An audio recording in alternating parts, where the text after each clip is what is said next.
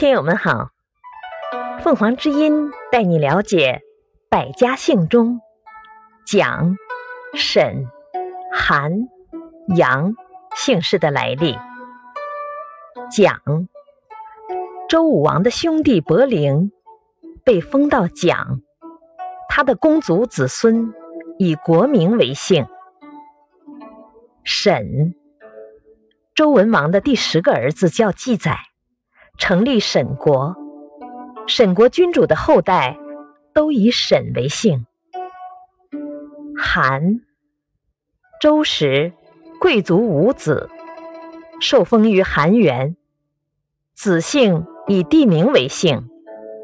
战国时的韩国被秦国所兼并，原韩国王族。世代姓韩，杨。